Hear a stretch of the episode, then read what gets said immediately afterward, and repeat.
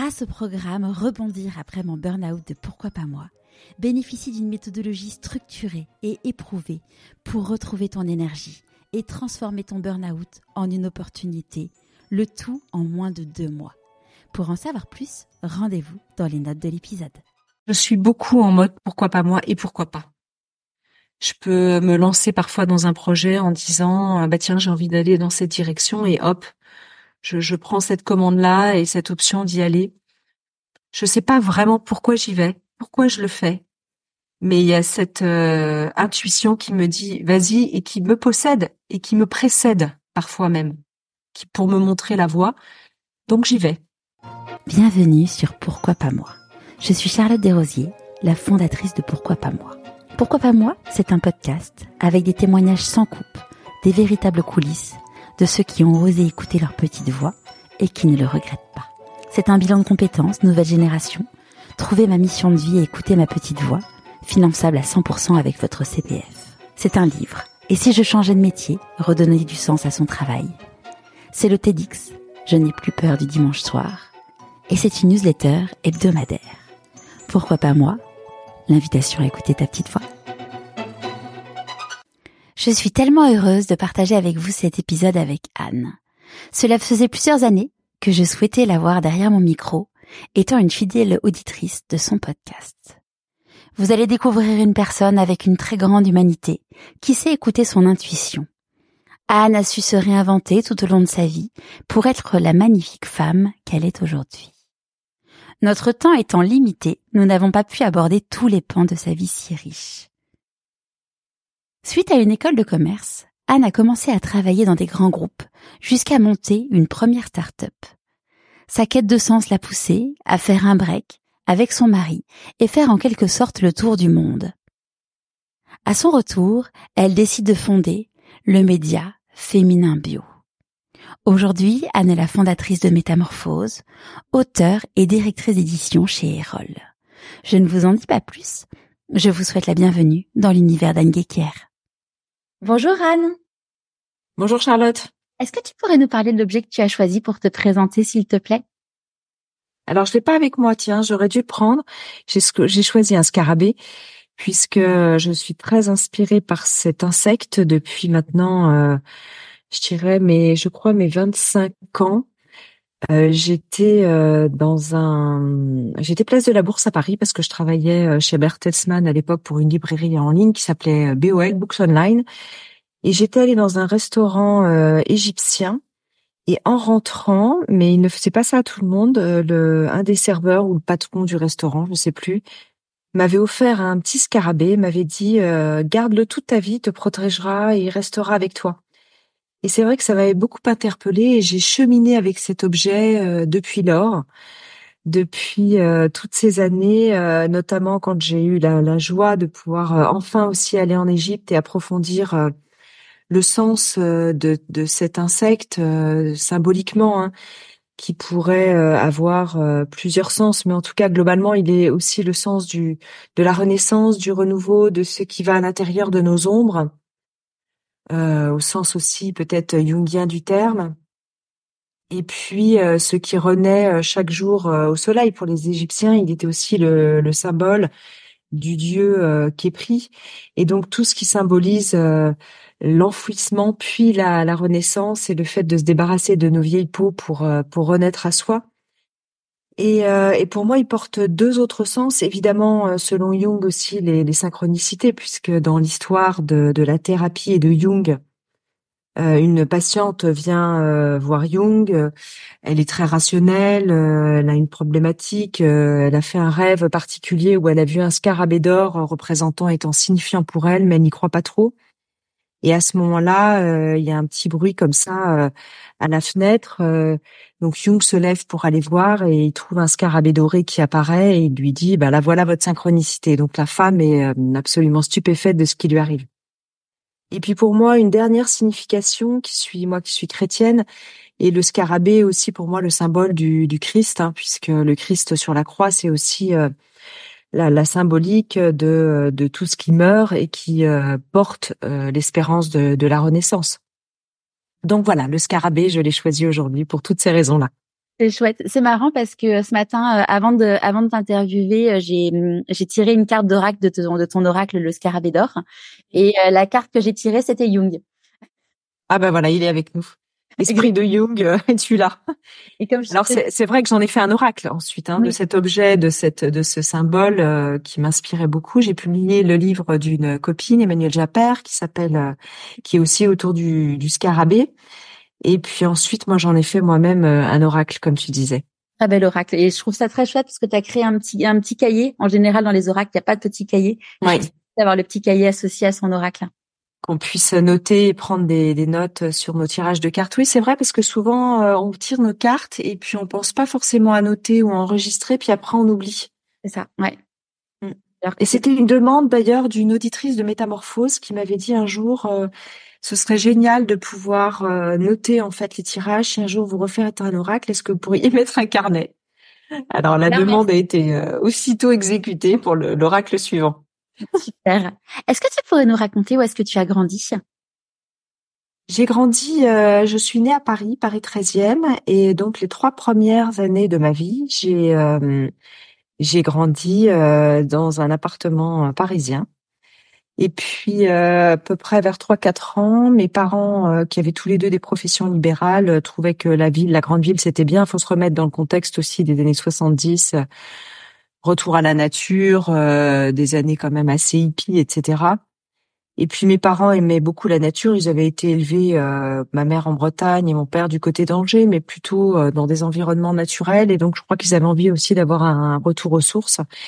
Et donc ils sont partis s'installer sur une île à Noirmoutier, qui à l'époque, alors maintenant Noirmoutier c'est devenu très touristique, assez connu, etc. À l'époque le pont venait tout juste d'être construit. Et puis les îles ont, ce, cette particularité, hein, que toutes les îles que j'ai visitées, alors peut-être un peu moins les très grosses îles comme l'Australie, euh, bon, qui, qui, est certainement la, qui est la plus grosse au monde. Mais c'est vrai que sur les îles, on retrouve des tempéraments quand même assez forts euh, d'Iliens, de gens qui ont assez peu bougé d'une manière générale, qui sont très attachés aux valeurs de, de la terre, de, leur, de leurs îles, avec des tempéraments particuliers. Donc j'ai grandi là-bas, ils sont arrivés euh, quand j'étais toute petite. Et quel type de petite fille tu étais? Alors d'après mes d'après mes parents et euh, maman euh, m'en a reparlé il y a pas longtemps, c'était drôle comme ça spontanément en disant que j'étais aussi une petite fille un peu ovni pour elle parce que j'étais très très indépendante très jeune, assez casse-cou, plutôt un peu garçon manqué n'ayant pas peur d'aller euh, explorer euh, le monde. Elle se souvient que euh, vers trois ans, elle me surveillait sur le trottoir et j'allais, alors à ce, moment-là, elle était, je crois, déjà à Noirmoutier, donc c'était peut-être plutôt vers trois ans et demi. J'allais acheter une baguette de pain et donc elle me regardait, je longeais le trottoir pour aller jusqu'à la boulangerie qui était peut-être à, je sais pas, 300 ou 400 mètres. Alors je me dis quand même c'est c'est assez petit pour aller acheter son pain tout seul. C'était peut-être aussi une autre époque mais euh, une enfant assez euh, assez insouciante et euh, joyeuse et assez exploratrice, on va dire, plutôt ce type d'enfant. Et tu rêvais, tu te disais, oh, quand je serai grande, je serai quoi? C'était quoi tes rêves? Je je suis pas quelqu'un qui suis tellement dans des projections du futur. Donc mes rêves, et je le dis souvent, mes rêves c'était plutôt d'explorer le quotidien, tu vois. j'ai une j'ai un tempérament en énéagramme, je serais plutôt euh, le profil 7. Et le 7, il aime euh, profiter de, de, des occasions qui se présentent là dans l'instant, dans le quotidien. Et donc c'est vrai que ce côté un peu épicurien, on pourrait dire dans, dans, dans l'excès peut-être de ce profil euh, du 7 en énéagramme par exemple, il aime jouir de l'instant, de ce qui se présente, des gens qui l'entourent. Donc mes rêves n'étaient pas n'était pas justement dans qu'est-ce que je ferai plus tard, c'était plutôt comment je peux me saisir vraiment de, de cet euh, instant, de l'émerveillement pour m'amuser, pour être entourée. Donc j'ai toujours aimé être avec beaucoup d'amis autour de moi, j'invitais beaucoup de d'amis à la maison. J'aimais aussi beaucoup me déguiser, j'allais à l'école déguisée quand j'étais toute petite.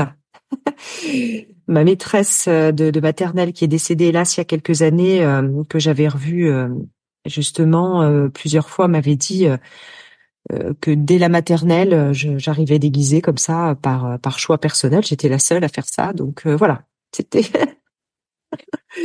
une, une, une enfance haute en couleurs. Oui, exactement. Et hum, au moment de faire le choix pour tes études, ça s'est passé comment pour toi?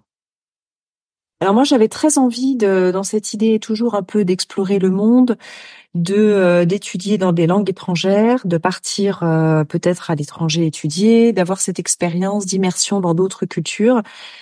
Et à l'époque, euh, il y avait très peu d'écoles de commerce. Alors, entre-temps, les Erasmus se sont beaucoup développés, mais ce qui existait pas et peu à l'époque.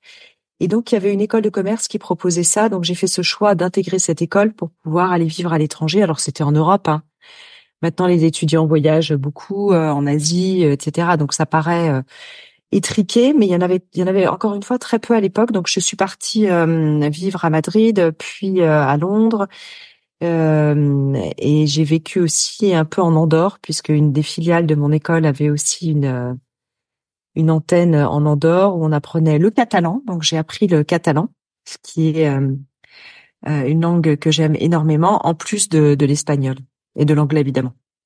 Et, et euh, du coup, à la fin de tes études, j'ai, j'ai lu que tu avais fait un, un DESS en, en droit des affaires. Oui. Pourquoi?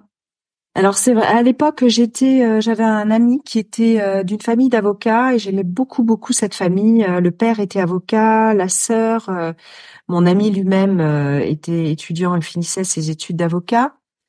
Et c'est vrai que je me suis posé la question de, de passer le barreau et euh, du coup, je me suis dit, bah, je vais faire un master. À maintenant, à l'époque, c'était des deux SS. Maintenant, on dirait des masters. Je me suis dit, je vais faire un master en droit des affaires et puis voir si finalement c'est une euh, une profession qui me qui m'appelle.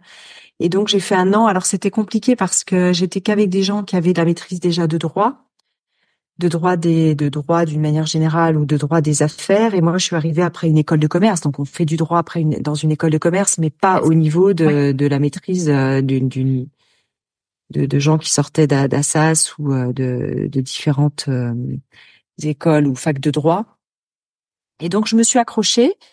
Ça m'a plu et ça m'a mis quand même beaucoup le pied à l'étrier pour la suite puisque il fallait faire un mémoire et à l'époque, j'ai décidé de faire un mémoire sur euh, les droits d'auteur sur Internet, puisque c'était le, début euh, euh, des années Internet. C'était en 94 en France. Il devait y avoir peut-être même, je sais même pas si à l'époque il y avait un cybercafé à Paris.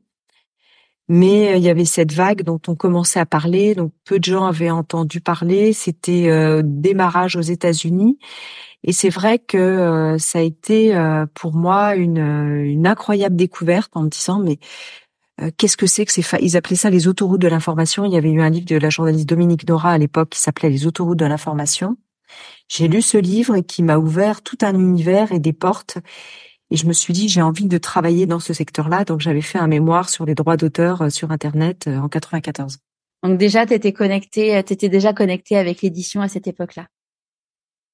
J'étais connectée avec l'édition, euh, toute la question des droits d'auteur, parce qu'on se disait si on peut tout numériser pour mettre euh, sur euh, sur la toile le web, puisqu'on parlait vraiment du web à cette époque, comment est-ce qu'on va pouvoir sécuriser les droits, quels sont les garde-fous, etc. Et donc je m'intéressais à la fois, bon, je m'intéressais juridiquement aux droits d'auteur et à tous ces sujets-là, mais aussi euh, à cette formidable euh, opportunité de euh, de créer des liens puisqu'on commençait à les premiers emails apparaissaient donc de discuter donc toute cette communication en fait qui était en train de jaillir une, un une nouvelle façon de travailler c'était un nouvel Eldorado et c'est voilà, il y, avait, mais c'était vraiment les prémices, donc on ne savait pas encore ce que ça allait donner. Hein. Il faut se remettre dans le contexte des années, du milieu des années 90. Et, du coup, euh, au niveau professionnel, comment ça s'est passé ton, premier job? Qu'est-ce que vers quoi tu es allé alors, il y a eu un peu deux premiers jobs pour moi. Euh, le premier, je passe assez vite. En fait, c'était euh, une époque où on parlait beaucoup du chômage des jeunes. C'était difficile de trouver du travail. Il y avait beaucoup de jeunes diplômés sur le marché, peu d'opportunités. Et moi, rapidement, je me suis dit, je vais m'inscrire dans une agence d'intérim pour euh, faire en fait n'importe quel euh, petit boulot ou en tout cas rentrer dans une boîte et pour euh, comprendre comment fonctionne une entreprise, quelle que soit le, la tâche en fait. Et donc j'ai fait, je suis tombée sur une agence d'intérim dont à l'époque il y avait des assistantes de direction, puisqu'encore une fois Internet était encore très très peu là, donc c'était surtout des femmes encore assez genrées qui occupaient ces postes-là. Et l'assistante de direction qui était un peu âgée d'une très grosse entreprise, puisqu'il s'agissait d'une entreprise de sécurité, Securitas, partait et il cherchait quelqu'un pour la remplacer. Enfin, elle partait, elle était en congé maladie elle n'allait pas très bien et donc il cherchait quelqu'un pour la remplacer. Donc je suis restée six mois à ce poste-là. Et euh, j'étais très très proche du, euh, du PDG, euh, avec qui je m'entendais très bien et qui m'a permis de découvrir toutes les un peu tous les rouages de la direction d'une très grosse boîte. Donc c'était super parce que du coup j'étais en relation avec tous ces cadres dirigeants. il m'emmenait partout avec lui. il m'a beaucoup beaucoup appris et donc, je suis restée, euh, je te dis peut-être six à dix mois dans cette entreprise. Ils voulaient me garder puisque je, je, je me régalais, mais je me suis dit, j'ai pas du tout envie forcément de rester assistante de direction. Et donc, mon premier job, euh, je dirais, qui était plus en lien avec mes études, ça a été pour une boîte coréenne, un conglomérat coréen qui s'appelle LG. Et euh, je travaille pour le bureau de représentation à Paris. Et là, euh, j'étais vraiment le stéréotype de la jeune cadre dynamique et je travaillais dans tout ce qui était euh, euh, accès à Internet. On appelait ça les kits multimédia à ce moment-là. Et donc, j'étais vraiment dans le cœur puisque j'avais fait ce mémoire sur les droits d'auteur sur Internet. Et j'étais plus quand même, même si je vendais du hardware, donc des, des, des, des, équipements en fait pour que les gens puissent s'équiper de modems chez eux, de kits de connexion Internet, mais j'étais vraiment beaucoup plus au cœur de mon sujet. Et là, ce, cette première expérience qui était assez intéressante, c'est que euh, j'étais la seule femme euh, européenne, en tout cas française, dans cette équipe de Coréens. Il y avait des hommes euh, européens aussi, mais pas de femmes. on était, il y avait une, il y avait une dame qui était plus âgée que moi, qui était l'assistante aussi encore une fois de direction, qui étaient là depuis longtemps, mais sinon c'était que des jeunes cadres coréens dynamiques ou euh, des hommes blancs entre guillemets. Et c'est vrai que je faisais encore une fois un peu figure euh, d'ovni. Et euh, je, je l'ai vécu assez, enfin à la fois avec beaucoup de recul et d'humour, mais en même temps assez mal parce que c'était très genré. Et comme j'étais une femme, une jeune femme, je n'avais pas les mêmes droits que les hommes. Donc par exemple, mon collègue qui était cadre et qui avait le même âge que moi, et on était très très amis, était devenu très ami, lui avait le droit de partir en Corée pour vivre cette expérience et découvrir l'entreprise, alors que moi, quand j'étais, comme j'étais une femme, j'avais pas le droit d'y aller. Et donc c'est vrai que je vivais ça comme une grande injustice. Donc j'étais euh, très rebelle et j'ai fini par euh, partir en me disant que c'était euh, c'était pas du tout normal et je leur exprimais, je suis partie. Mais c'était drôle parce que c'est, c'était drôle. C'était le, voilà tout, tout le système aussi de ces conglomérats euh, asiatiques où je dirais que alors ça a certainement évolué depuis, mais où la femme a encore moins de, avait encore moins de place que dans les entreprises françaises euh, dans la hiérarchie euh, à, ce moment-là. Donc c'était assez paroxystique et donc très injuste. Donc j'ai essayé de beaucoup lutter contre ça, puis j'ai vu que je pouvais pas faire grand-chose, donc je suis partie. Et du coup, à ce moment-là, donc tu étais en mode profil euh, euh working girl euh, avec euh, avec beaucoup d'ambition? Non, l'ambition chez moi, c'est pas quelque chose qui est un driver. en fait, encore une fois, j'aime performer, même mais pour beaucoup plus pour l'amusement et par défi plutôt que par ambition euh, personnelle. Euh, je suis pas quelqu'un encore une. Je te disais, hein, je suis quelqu'un qui suis très dans le présent. Donc je j'ai pas de vision, euh, tu vois, dans les recrutements classiques euh, de l'époque, on te disait, c'est quoi ta vision à 5 ans, à 10 ans, vous vous projetez comment? Moi, je suis quelqu'un qui suis, très peu projeté justement dans le dans le futur, mais plutôt encore une fois dans la, ce qui n'empêche pas de planifier certaines choses, mais J'étais pas, euh, voilà. Donc ça m'amusait de jouer à la working girl, d'être performante, euh, euh, par souci aussi du travail bien fait. J'aime bien bien faire les choses, les faire efficacement, que mes dossiers avancent, avoir des résultats. je pense par vis-à-vis de moi-même aussi avant tout, et puis peut-être ce côté un peu bon élève qui aime bien être dans le voilà, dans une forme de, de, perfection. Je suis assez perfectionniste dans mon dans mon tempérament, mais pas par ambition. Hein, donc c'était pas la working girl, c'est pas du tout moi ça qui veut gravir les, les échelons, y arriver, euh, faire sa place, euh, jouer des coups de. Je suis pas quelqu'un de politique, donc il y a pas, il y avait, il y a pas ça chez moi en fait. Je comprends. Et ton dernier job, euh, tu as, travaillé chez Vivendi, je crois. Euh, mmh. ton dernier job avant de monter ta, une entreprise, enfin la première entreprise que tu as créée. Oui, c'est ça. Mon dernier job, en fait, ça a été tout un parcours chez Vivendi. J'ai rencontré euh, euh, mon patron qui, lui, avait fait Harvard Business School, qui revenait des États-Unis, donc avait bien connu ce début de la vague Internet et qui cherchait à constituer une équipe au sein de Vivendi. Il s'appelle Fabrice Cavaretta. Il est prof euh, aujourd'hui d'entrepreneurship et assez connu sur ces sujets-là, auteur de livres depuis. Mais à l'époque, bah, il était tout jeune aussi, il débarquait des US et donc bah, il avait un profil idéal pour euh, monter euh, euh, des, startups au sein de grands groupes. Et donc j'ai été sa première recrue dans ce projet au sein de Vivendi, qui était de, de créer un fournisseur d'accès Internet à l'époque chez CGTEL. Et on était toute une bande de jeunes, on était entre 15 et 20.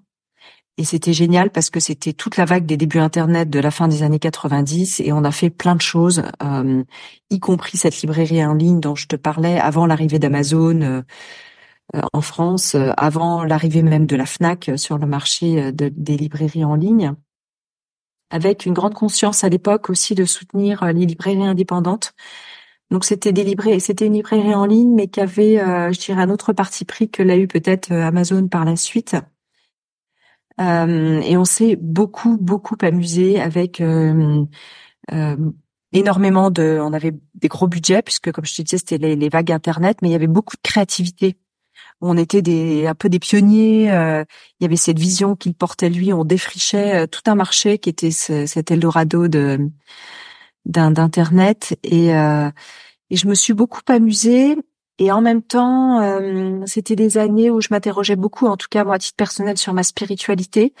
Et donc c'était, ça cohabitait. Il y avait ces deux qui cohabitaient euh, à ce moment-là très fortement déjà. Ça a été quoi l'élément déclencheur pour toi de le fait d'avoir un éveil sur ta spiritualité? J'ai une amie qui, euh, alors bon, j'étais dans un terreau euh, familial où euh, mes parents et notamment maman s'interrogeaient beaucoup, s'interrogent toujours beaucoup sur ces questions existentielles, passionnés de, de philo, de grands penseurs, de figures mystiques, d'intellectuels, voilà. Donc c'est vrai que je pense que cette quête maternelle m'a beaucoup touchée, m'a aussi beaucoup inspirée à travers mes lectures depuis que je suis vraiment enfant. Donc ça, c'est une première chose. Et euh, donc moi j'étais beaucoup en quête aussi. J'étais passionnée de philo euh, euh, en première et en terminale. Je me suis posé la question aussi de faire des études de, philo à un moment donné. Donc c'est vrai que tout ça été quand même à l'intérieur de moi en très très forte gestation de, de lire des grands penseurs aussi adolescentes, jeunes adultes. Et puis ensuite j'ai une amie très proche qui a décidé de devenir bonne sœur et qui est rentrée dans les ordres et c'est vrai que ce choix de vie m'a beaucoup interpellée. Euh, elle avait 22 ans, j'en avais 24 ou 25. Et euh, je me suis dit, mais euh, comment est-ce qu'on peut avoir une vocation comme ça si jeune? Est-ce que moi aussi j'ai une vocation? Et par quoi finalement cet élan? Là où ça m'a interpellée, c'est est-ce que moi aussi je suis appelée Aujourd'hui, on parlerait de mission de vie, tu vois, en ce sens-là? À l'époque, on parlait plutôt de, de vocation. En tout cas, dans le côté religieux et spirituel, c'était quelle est ta, quelle est ta vocation? Quel est ton talent en fait hein, La Bible appelle à ça. Quel est ton talent Et donc je me suis dit, bah finalement, quel est mon talent À quoi suis-je appelée euh, Où est-ce que je peux être la plus utile à moi-même et aussi au monde Et le talent, j'avais dans la Bible, ce qu'il dit, c'est qu'il faut euh, que le talent soit cultivé parce que si tu ne cultives pas ton talent, il ne va pas grandir. Donc on, on est avec des talents, mais il faut les découvrir pour les cultiver, pour pouvoir euh, les offrir au monde. Exactement, vraiment le talent comme aussi nos nos dons et qui sont des dons à cultiver, c'est-à-dire que parfois euh, je suis pas forcément, on n'est pas forcément le meilleur ou la meilleure dans un, un champ euh, d'exploration, mais si on y va avec passion et joie, ça peut devenir en fait euh, une sorte de zone de d'excellence, de peut-être pas de génie au sens voilà de, de, science infuse, mais en tout cas quelque chose de vraiment Et on a tout un tas de, petits talents euh, innés aussi euh, qu'on peut euh, finalement explorer. Ça peut être simplement savoir connecter des gens, les mettre en lien. Ça peut être plein, plein, plein de choses. Parfois, on, voit ce talent comme étant cette grande mission, cette cette, zone d'excellence ultra visible. Je vais devenir un génie du piano, etc. Alors qu'en fait, cette multitude de talents mis bout à bout forme un ensemble, je crois, extrêmement cohérent de notre euh, direction de vie. Euh, voilà, une espèce de flot comme ça, euh, au sens anglo-saxon, qui peut nous emporter. Donc c'était cette grande question quel est, quels sont mes talents? Quel est, à quoi suis-je appelée en fait à ce moment-là, en tâche de fond hein. Et comment du coup tu as commencé à y répondre à ces questions? J'ai passé du temps en prière, en méditation à ce moment-là pour accompagner un peu sa vocation je suis allée euh, dans sa communauté, qui est une communauté euh, dominicaine, où j'ai j'ai passé du temps d'introspection. Aujourd'hui, on passe, on, parlerait véritablement de, on parle beaucoup de méditation de pleine conscience, euh. mais c'est vrai que, en tout cas, j'ai fait taire aussi toutes ces voix intérieures pour essayer de, de me retrouver dans ce silence, en me disant qu'est-ce qui va émerger comme voix à l'intérieur de moi. Et là, j'ai vraiment entendu que j'étais euh, appelée à ce moment-là à me mettre au service du vivant dans son ensemble. Pas forcément euh, dans le désert de la prière comme euh, comme peut l'être une moniale ou un moine, même si nombre de de consacrés, quelles que soient les religions dans ce monde, sont appelés aussi à être au service des autres et au service vraiment du vivant. Mais j'ai compris que j'étais aussi, voilà, appelée peut-être à fonder une famille, et à agir dans le monde de manière concrète. Ça a été très très fort et ça m'a aussi euh, mise dans une grande joie d'entendre cet appel. Parce que là à ce moment-là sans savoir où j'allais aller j'ai senti en fait euh, une direction une éclosion.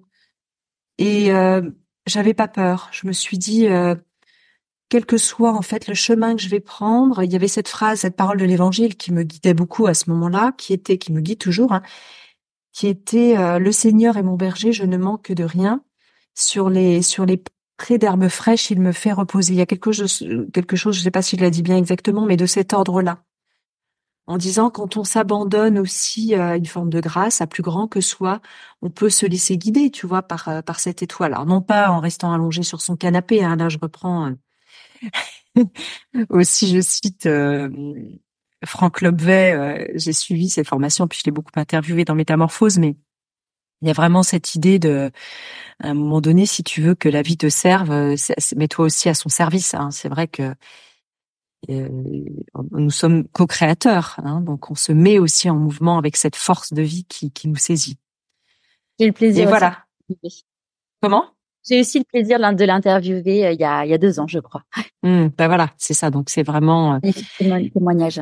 Voilà, lève-toi, lève-toi du canapé. C'est c'est le fameux aussi lève-toi et marche, hein, puisqu'on est dans on était dans ce parallèle avec la avec la Bible. Tu parlais très bien des talents tout à l'heure, mais il y a aussi cette cette parabole de à travers Lazare qui est mets-toi en route, hein, si tu veux euh, marche marche ton chemin, marche ta parole, marche ton chemin.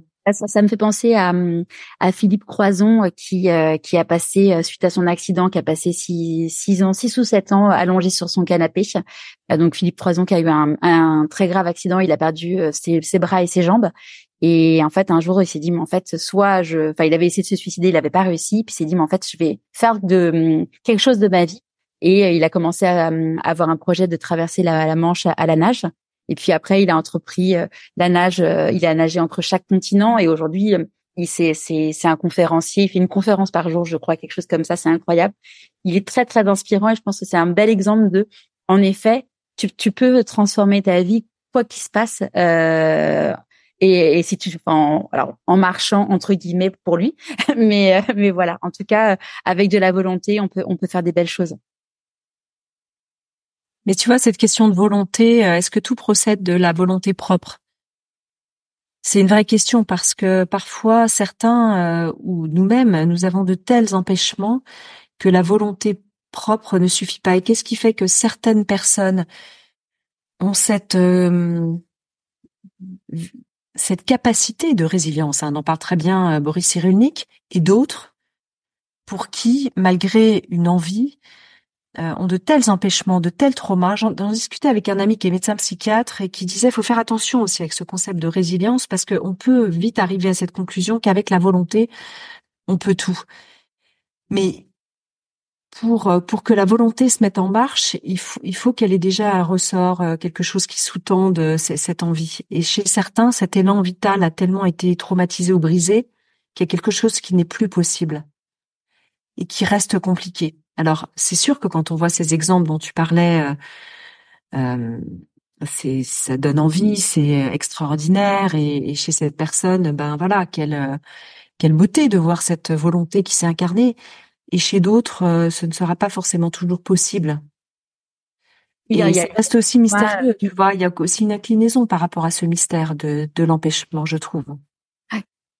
Bon, tu as, énormément exploré de choses à travers euh, le monde et en termes de pratique justement pour apprendre à te connaître et justement euh, aller explorer ces, ces traumas.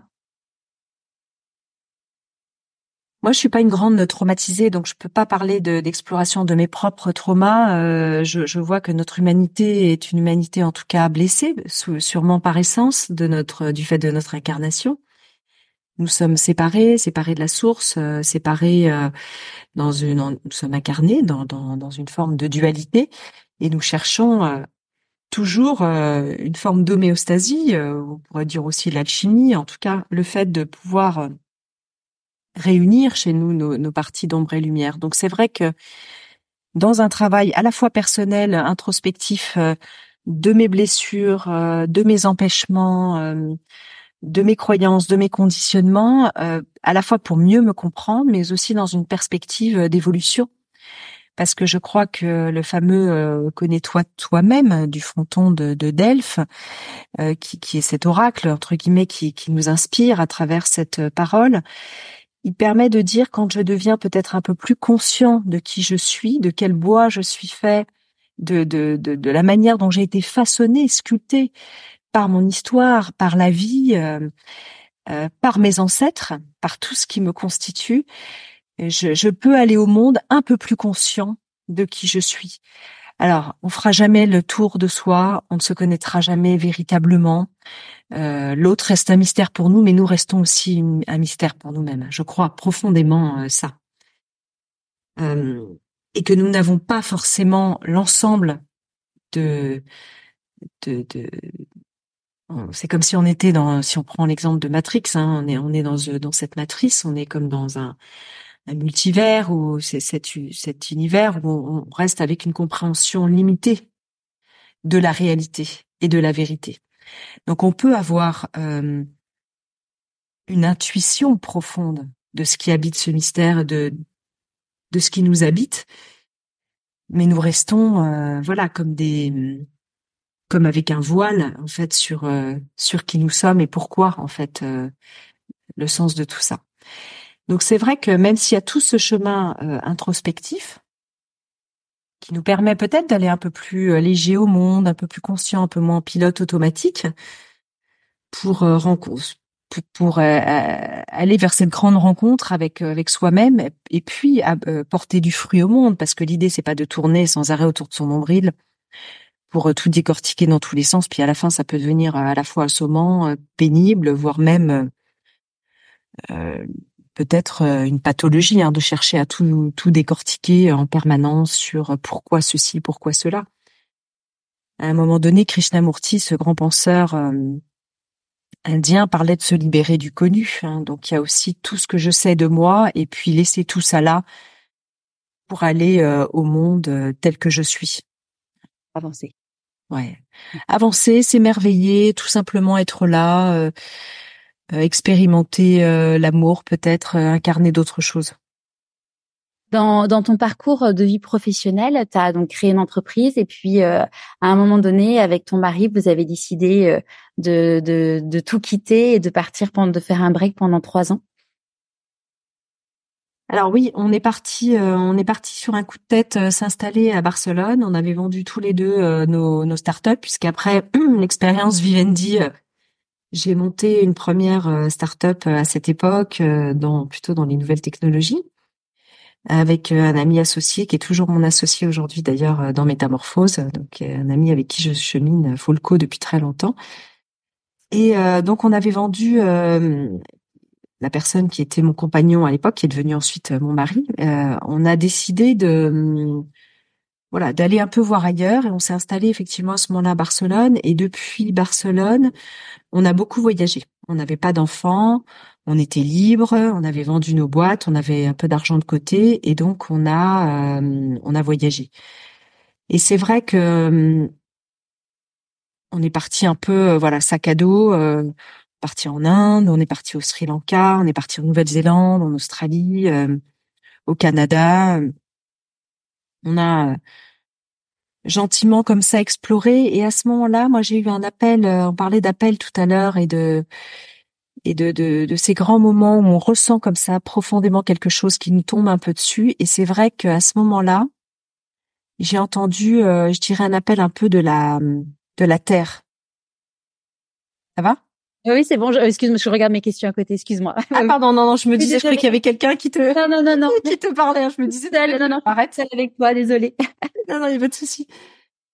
J'ai rencontré, j'ai, ressenti à ce moment-là un appel très fort de, de la terre, de la terre mère Gaïa, hein, comme si, euh, comme si cette terre euh, vivante était un, cette terre, cet organisme vivant qui est notre biosphère, dont parle très bien euh, Jean-Pierre Gou, m'appelait m'appelait en disant euh, il y, a, des choses à faire aussi à mon service dans pour nos écosystèmes.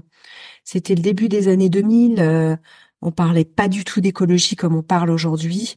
C'était plutôt des euh, des politisés un peu plus extrémistes qui parlaient d'écologie à l'époque, mais on n'avait pas du tout cette conscience qu'on est embarqué. Alors oui, il y avait déjà eu des, des écrits importants sur le sujet, mais en tout cas, c'était pas du tout grand public. Et moi, euh, c'est vrai qu'en voyageant, j'ai vu aussi dans certains endroits de la planète, et c'était déjà le cas en France, mais je l'avais peut-être pas vu à ce moment-là. J'ai vu des écosystèmes ravagés par des excès humains. J'ai vu euh, euh, des paysans dans une forme de détresse. Euh, j'ai discuté aussi avec des, personnes, notamment des femmes, qui avaient ce très grand respect pour le vivant, qui utilisaient cette alliance avec les plantes, avec la terre, mais dans un dans un respect total pour se soigner, euh, pas en essayant de breveter le vivant, pour soigner leur famille. Et je me suis dit, ben cette alliance en fait avec euh, notre écosystème, notre terre-mère, notre vaisseau, puisqu'on est tous embarqués sur cette terre, nous sommes un. Au-delà de nos frontières, nous sommes embarqués. Euh, si on se met en, en, position méta euh, avec cet overview effect qu'ont eu justement euh, les, les, ces astronautes dont parle très bien encore une fois Jean-Pierre Gou dans, dans ses livres, on se rend compte que euh, nous sommes un avec cette cellule, cette terre-mère, encore une fois Gaïa, qui qui nous nourrit, qui nous apporte tant. Et je me suis dit, mais comment je peux faire alliance en fait véritablement et me mettre à son à ce service du vivant, au service du vivant? Et donc en rentrant en Europe, mon grand-père était pharmacien et donc euh, il était passionné des plantes, il allait beaucoup dans la nature et je me suis dit finalement on a perdu ce lien très intime avec le vivant. Comment est-ce que je peux me mettre au service de, de tout ça? Et j'ai rencontré beaucoup de gens qui travaillaient avec les plantes, des passionnés avec la botanique ou avec les abeilles et qui faisaient ça dans un respect euh, absolument ultime. Et à ce moment-là, j'ai eu l'idée d'aller à leur rencontre. Et ces gens-là, souvent, fabriquaient des produits de bien-être, des produits de beauté, mais aussi pour aller mieux, des remèdes euh, pour se soigner. Et j'ai eu envie de les mettre en avant à travers un premier livre que j'ai écrit à ce moment-là. Et ça a été le début de tout un chemin lié à cet appel, un premier livre, un deuxième livre sur ce sujet-là. Et puis après, je me suis dit plus globalement, j'ai envie de partager ce mode de vie, cette alliance euh, avec la nature et ce respect plus en profondeur dans nos modes de vie au quotidien, que ce soit à travers l'alimentation, la manière de se soigner, d'élever des enfants, toute une philosophie plus holistique de cette alliance, sans dogme, sans, euh, je dirais sans. Euh, Comment? En lobbying ou non, non, non. Et puis de manière très spontanée, euh, voilà, j'avais lu des, dizaines de livres de penseurs sur plein de sujets, mais très éclectiques. Euh, et euh, je me suis dit, bah tiens, il manque un média de référence en fait sur ces sujets-là. Et c'est à ce moment-là que j'ai fondé en 2007 le média Féminin Bio. Voilà. qui pouvaient finalement. Alors moi, j'avais à l'époque, j'avais eu des premiers enfants, deuxième enfant, troisième enfant, et euh, j'avais aussi envie à ce moment-là de mettre à disposition euh, des parents toute cette façon de vivre, tous ces outils euh, du quotidien, toute cette façon de mieux consommer green, de se poser des questions sur comment j'ai envie d'élever mes enfants, est-ce que j'ai envie de les allaiter ou pas, comment j'ai envie de mettre au monde cet enfant qui arrive, comment j'ai envie de le soigner, etc. Et de donner aussi des clés euh, pour un mode de vie plus harmonieux. Encore une fois, sans dogme, simplement de partager. Hein, moi, je suis euh, associée à aucun mouvement. Euh, j'ai horreur de tout ce qui est enfermant. J'aime la biodiversité de la terre, du vivant. Donc j'aime la biodiversité dans la pensée aussi. je n'aime pas du tout ce qui peut être enfermé, qui dit aux gens allez dans cette direction. Moi j'ai des, moi je suis croyante et je l'ai dit tout à l'heure, j'ai une, forme de foi personnelle, mais euh, voilà qui, qui n'est pas du tout euh, dogmatique. Et hum, d'où est venue l'idée de créer le podcast Métamorphose? C'est vrai. Je peux faire un tout petit. Non. Oui, oui, mais faire une micro pause ou pas? Oui, bien sûr. Vas-y, vas-y.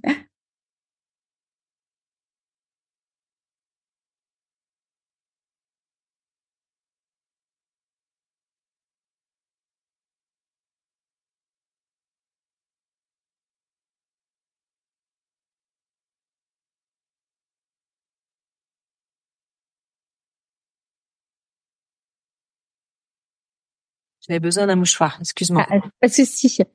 Oui, te demander euh, d'où était venue euh, l'idée de créer Métamorphose, le podcast? C'est vrai qu'au sein de, de, ce média féminin bio, j'avais des conversations intimes avec des gens extraordinaires depuis euh, bah, plus d'une dizaine d'années, presque, euh, oui, un peu plus d'une dizaine d'années. Et je trouvais que hum, quand on avait ces conversations très intenses, intimes, de, de, tous ces passionnés, que ce soit dans le domaine de la psychologie, de la conscience, de l'alimentation saine, euh, tous ces champs exploratoires qui me, qui me passionnaient. Je trouvais que dans l'écrit, euh, on perdait peut-être un peu une forme d'essence dans les mots, parce que déjà dans un dans un format papier ou web, on est quand même contraint par le nombre de signes, donc il faut choisir. Et puis on n'a pas forcément l'essence de tout ce qui s'est joué dans la joie de l'instant. Tu vois, ce matin, je suis arrivée en te disant, euh, oh je suis pas très réveillée, euh, bah forcément ça, ça, ça ne se ressent plus dans les forcément dans les mots quand tu as eu cet échange où la personne était bah, avec l'énergie avec laquelle elle est dans le moment où elle est là. Et à ce moment-là, je lis un article dans un magazine féminin qui dit que les, les podcasts reviennent en force. On est en 2018. Les podcasts, c'est pas nouveau, ça existe depuis le début des années 2000 aux États-Unis. Euh, c'est pas une idée qui est nouvelle, mais c'est vrai que c'est pas forcément très populaire. Euh, pas très développé, on va dire. Et là, je lis que c'est en train de revenir en force et je me dis mais c'est exactement ça. Moi, j'ai toujours aimé le, le média radio. C'est vrai que à une époque, j'avais fait des chroniques pour la radio. On m'avait demandé euh, euh, à plusieurs reprises euh, et, j'adorais ça. Ce, j'adorais ce média. Et je me suis dit ben voilà, il y a quelque chose de l'ordre de l'évidence. Et à partir du moment où cette idée vraiment est je l'ai reçu de cette manière-là, mais ça a été une évidence. Je me suis mis en chemin, je me suis formée. Et tout de suite, Métamorphose a été un succès immédiat, je dirais, dans les 15 jours qui ont suivi la publication des premiers épisodes. Et je pense parce que j'arrivais aussi avec tout ce bagage de ces presque 15 ans d'interviews, de féminin bio, de connaissances, en fait, de tout cet écosystème, de ces personnalités aussi certaines qui me faisaient confiance, certains qui étaient devenus des amis. Et donc, c'était pas une opportunité euh, business. C'était vraiment quelque chose qui était euh, une évidence en fait sur mon chemin de suivre ce cœur-là et de partager au plus grand nombre toutes ces conversations intimes que j'avais absolument passionnantes. Je me suis dit bah je, je, ne suis pas la seule en fait à pouvoir euh, avoir la chance d'entendre ces gens-là. Je veux le partager euh, avec le grand public. C'est né vraiment de cette intuition. Super. Bah, on, on, te remercie tous. Enfin, tous tes auditeurs te remercient. Et pour euh, petit aveu, tu es le seul podcast que j'écoute. Euh, je t'écoute en nageant. J'ai des écouteurs euh, spéciaux pour aller pour aller nager. Et ah, en, nageant, ouais, c'est c'est super de faire ça. Donc du coup, je nage je nage avec toi et tes invités. Donc merci pour ces pour ces beaux moments. Comment t'écoutes ton intuition? J'ai une intuition qui qui est particulière. Peut-être qu'elle est comme ça chez tout le monde, mais elle est assez coquine parce que j'ai une intuition qui a tendance parfois à me posséder. C'est-à-dire qu'une fois que, que l'idée, la graine est plantée, c'est comme si euh, je n'avais plus mon libre arbitre et qu'elle me disait, tu dois aller là. Et parfois, je résiste en disant, euh, arrête de... c'est presque un processus, euh, tu vois, où je, je, dis, je suis obligée de négocier avec elle. Comme je te disais pour métamorphose, et ça, c'est pas arrivé des centaines de fois dans ma vie, mais tu sais, le truc qu'on dit, euh, dis donc, quand elle a une idée en tête, celle-là, elle, elle, ça, la. Eh ben, c'est exactement ça. Quand tu, quand je suis possédée comme ça, prise par cette, euh, par cette intuition. Je parlais récemment avec Fabrice Midal, il parlait de Goethe, qu'il avait découvert chez Goethe, euh, qui parlait de, l'aperçu et il donnait cette analogie avec Marie Curie dans son dernier livre, qui, quand elle a eu cette intuition de, de, de, créer ensuite euh, ce qu'elle a ce qu'elle a créé. Hein. Bon après euh, malheureusement euh, ce que ce que les autres en ont fait n'était pas forcément très glorieux autour de la bombe atomique, mais en tout cas quand elle a été dans son processus créatif, elle a vraiment senti que qu'il y avait quelque chose de puissant qui était là. Bah moi c'est pareil quand je suis pas du tout à, à l'échelle de Marie Curie, je me compare pas à elle. Là n'est pas le propos, mais le propos est de dire que euh, mes intuitions parfois me dépassent, me possèdent et je ne peux pas faire autrement que de que de les suivre. Et souvent, je sais qu'elles sont pour le meilleur pour moi. Donc, ce n'est ce n'est pas de la possession au sens euh, on, on est de quelque chose euh, qui serait mauvais pour moi. Je sais qu'elle me elle m'entraîne souvent vers vers une forme d'abondance au sens du fruit qu'elle porte pour la vie, pas d'abondance euh, forcément financière, mais de, de, fruits en tout cas euh, pour, le meilleur au niveau de, la joie, de, l'éclosion, de l'exploration. Donc voilà, les, les intuitions. Euh, ensuite, quand j'ai vraiment besoin de me mettre à l'écoute, je sais que ce temps de recueillement, de se mettre euh, au désert euh, à travers, tu parlais de la nage euh, un instant, le sport en tout cas est, une partie très importante pour moi dans ma vie, aller dans la nature, marcher dans le silence, dans la beauté, m'inspire énormément et me permet de me connecter profondément à mon intuition. Et ça, je dirais que j'ai pas trouvé mieux aujourd'hui que cette immersion dans la nature et dans la beauté pour me relier à plus, à plus grand que moi d'une certaine manière. Comment tu célèbres tes réussites?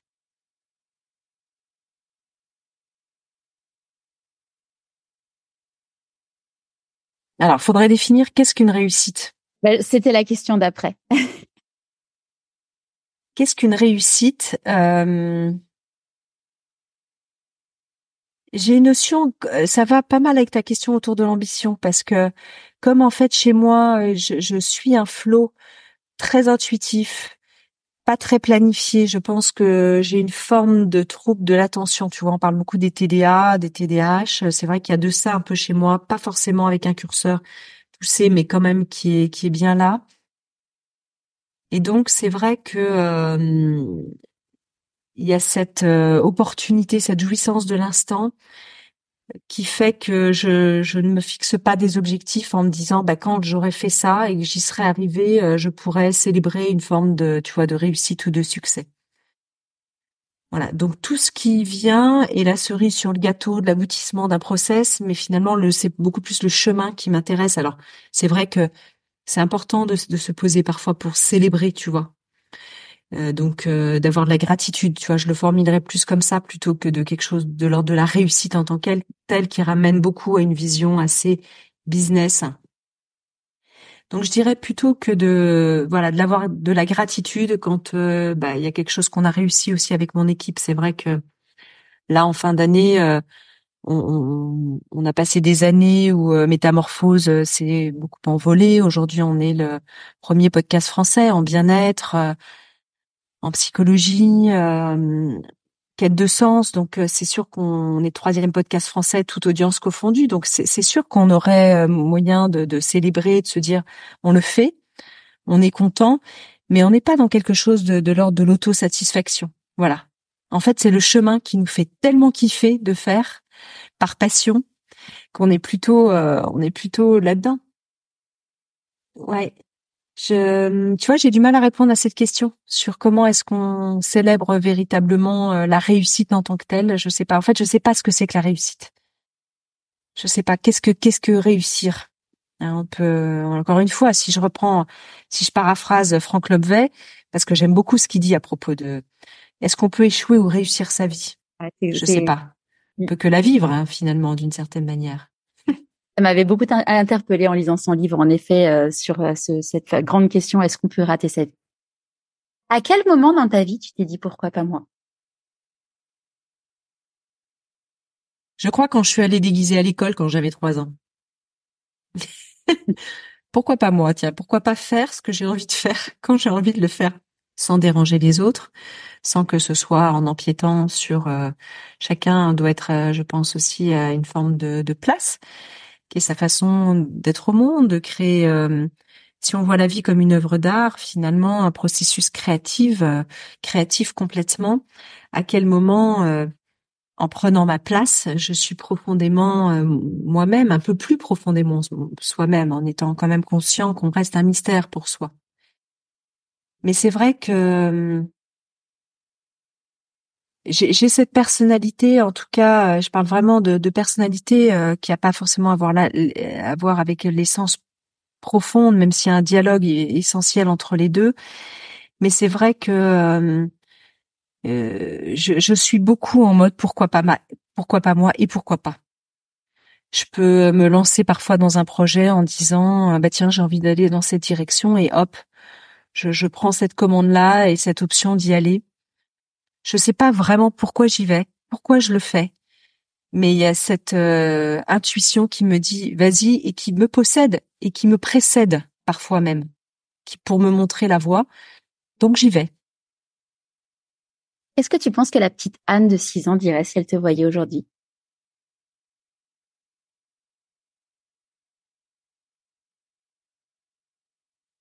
Ben certainement, elle me dirait tiens, tu vois, ton ton pourquoi pas toi, t'a emmené là et elle me poserait la question euh, est-ce que tu es euh, comment tu te sens avec euh, avec tout ça aujourd'hui? Comment tu te sens? Et je crois que finalement, je n'ai pas de regrets parce que on fait pas toujours les bons choix. J'ai pas fait toujours forcément les bons choix, ni les ni les plus mauvais. Mais en tout cas, ils ont été les, les miens avec l'élan du moment. C'est facile en fait de refaire euh, nos vies en disant euh, quand on est face euh, dans nos vies à, des carrefours ou à des tournants, eh ben on se dit parfois on, fait les plus et les moins, on ne sait pas choisir et puis à un moment donné la voix qui l'emporte c'est cette fameuse voix de l'intuition, la voix profonde. C'est pas la voix forcément de la raison, c'est vraiment la voix du cœur. Et moi c'est celle que j'essaye de suivre.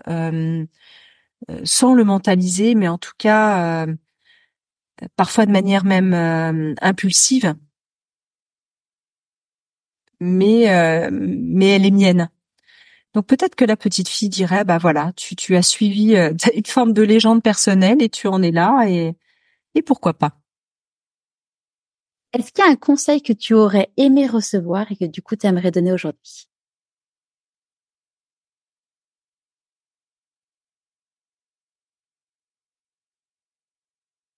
Je crois pas beaucoup à la vertu des, conseils euh, des autres. Euh, j'aime pas trop donner de conseils. J'aime bien euh, quand on me demande, je peux apporter des, éclairages ou je suis très sauveuse moi dans mon profil, donc forcément, si on me demande mon avis, je, je, vais partager ce que je ressens. Mais en réalité, ce, ce, bon vieil adage que les conseilleurs ne sont pas les payeurs, euh, je ne sais même pas les conseils que je me donnerais à moi-même, alors qui suis-je pour donner des conseils aux autres? Je crois que chaque voix, chaque terreau familial, chaque euh, essence même de chacun est tellement différent. C'est comme si nous étions presque dans des... chaque être humain est un univers à lui tout seul. Donc je ne sais pas quel conseil j'aurais envie de, de donner ou, que j'aurais eu envie de recevoir. C'est très difficile parce que tout ça est dans un tel euh, dans, dans un tel élan du vivant et en plus on peut moi je me méfie aussi beaucoup des, des souvenirs reconstitués.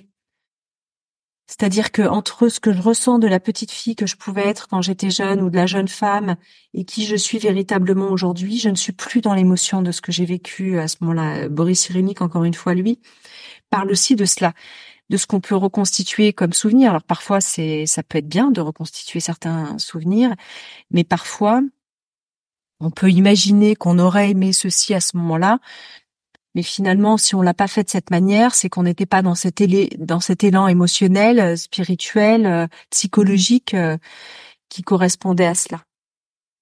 Donc,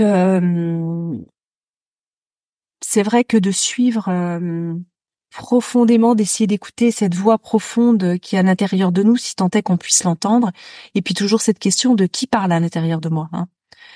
Quelle est la voix? Est-ce que c'est la voix de la blessure qui parle à travers une forme de construction caractérielle, qui est en réponse et qui finalement va me guider d'une façon qui n'est pas toujours euh, la, meilleure euh, voix et conseil possible à l'intérieur?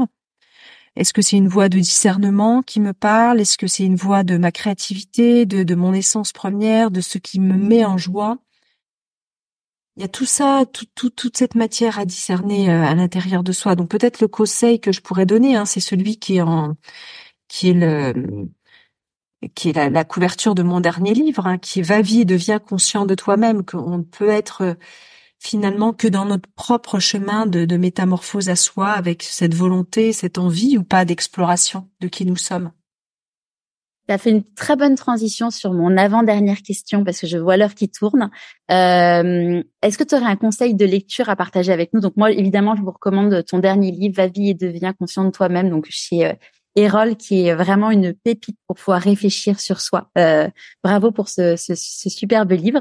Et puis aussi, alors je l'avais sorti, j'ai sorti aussi dans les autres livres que tu as écrits que, que j'avais lus, c'est La fée qui ouvrait les cœurs que j'ai trouvé euh, ce, c'est à la fois, il est à la fois aussi bien pour les enfants qui vont le regarder avec un, qui vont le lire avec un regard complètement différent d'une autre que pour nous. C'est, euh, c'est une magnifique fable. Donc, je, je vous les recommande vivement. Merci beaucoup, c'est gentil. À toi et moi, je recommanderais un livre que qui sort tout juste que je viens de publier aux éditions Erol, puisque je suis directrice d'ouvrage et de collection euh, depuis une quinzaine d'années là-bas. J'ai parlé de Jean-Pierre Gou, de la biosphère et c'est un, roman initiatique, euh, justement un roman de métamorphose. Un, c'est aussi un thriller euh, écologique, un page turner. Une fois qu'on l'a entre les mains, on ne le quitte plus, qui s'appelle La Petite Princesse et qui parle de cette révolution bleue et de cette vague euh, que nous pouvons initier nous les humains pour ce siècle dans lequel nous sommes, ce 21e siècle, et qui sera pour lui le siècle de la révolution bleue. Jean-Pierre Gou, qui est euh, ce chercheur, cet ex-chercheur en mathématiques, euh, qui est écrivain, qui est aussi euh, dirigeant d'une ONG qui s'appelle One Home, où il diffuse des, images de la Terre vues du ciel pour qu'on ait cette fameuse préscience et cette fameuse overview effect, et qui sont des romans, moi je crois, aux utopies, aux nouveaux récits qui peuvent changer notre perception du futur, et pourquoi pas nous permettre de changer la trajectoire de euh, que nous sommes en train de prendre en, tant, en tant qu'être humain. Donc c'est vraiment une, une, lecture que je recommande chaleureusement. En tout cas, si tu me demandes une lecture, voilà, dans l'instant, en ce moment, spontanément, qui peut être euh, inspirante. Oui. Merci Anne. Est-ce que tu pourrais euh, nous dire à qui tu as envie de dire merci et pourquoi avant qu'on se quitte Je dirais merci à mes parents euh, avant tout pour justement m'avoir offert cet écrin et ce terreau à travers lequel je suis venue au monde. Je leur dois beaucoup émotionnellement, intellectuellement, spirituellement, et sont vraiment des gens avec qui euh, je chemine avec une telle joie dans cette vie. Et puis, euh, par effet miroir, euh, à mes enfants, à mes trois filles, qui sont forcément nos enfants, sont aussi nos maîtres, à travers ce qui, ce qui nous enseigne, ce qui nous donne à voir de nous-mêmes et puis d'eux-mêmes. Et donc, voilà, je, je dirais principalement ces personnes-là. Merci beaucoup, Anne. Si euh, les personnes veulent écouter euh, donc Métamorphose, on peut te retrouver sur toutes les plateformes d'écoute, euh, bien évidemment. le site de Métamorphose aussi. Est-ce qu'il y a d'autres liens que tu veux partager que je mettrai aussi sur le, blog pourquoi pas moi.co Non, je crois que tu as tout dit. Après nos réseaux sociaux, on trouve très facilement avec Métamorphose Podcast, pas de problème. Merci beaucoup, Anne. Bonne journée. Merci, merci à toi. Très bonne journée. Et si toi aussi tu as envie de découvrir ta raison d'être, comme mon invité du jour, je serai ravie de t'accompagner avec le bilan de compétences nouvelle génération. Pour en savoir plus, tu as le lien dans les notes de l'épisode. Tu aimes le podcast Pourquoi pas moi? Abonne-toi sur ta plateforme d'écoute préférée et mets 5 étoiles et un commentaire sur Apple Podcast. Pour moi, c'est énorme. Et pour continuer à suivre les aventures de mon invité et plus de conseils pour écouter ta petite voix, inscris-toi à la newsletter et suis Pourquoi pas moi sur Instagram. Une fois encore, je te mets tous les liens dans les notes de l'épisode. Et évidemment, n'oublie pas d'en parler autour de toi et surtout de ne jamais oublier de te dire pourquoi pas moi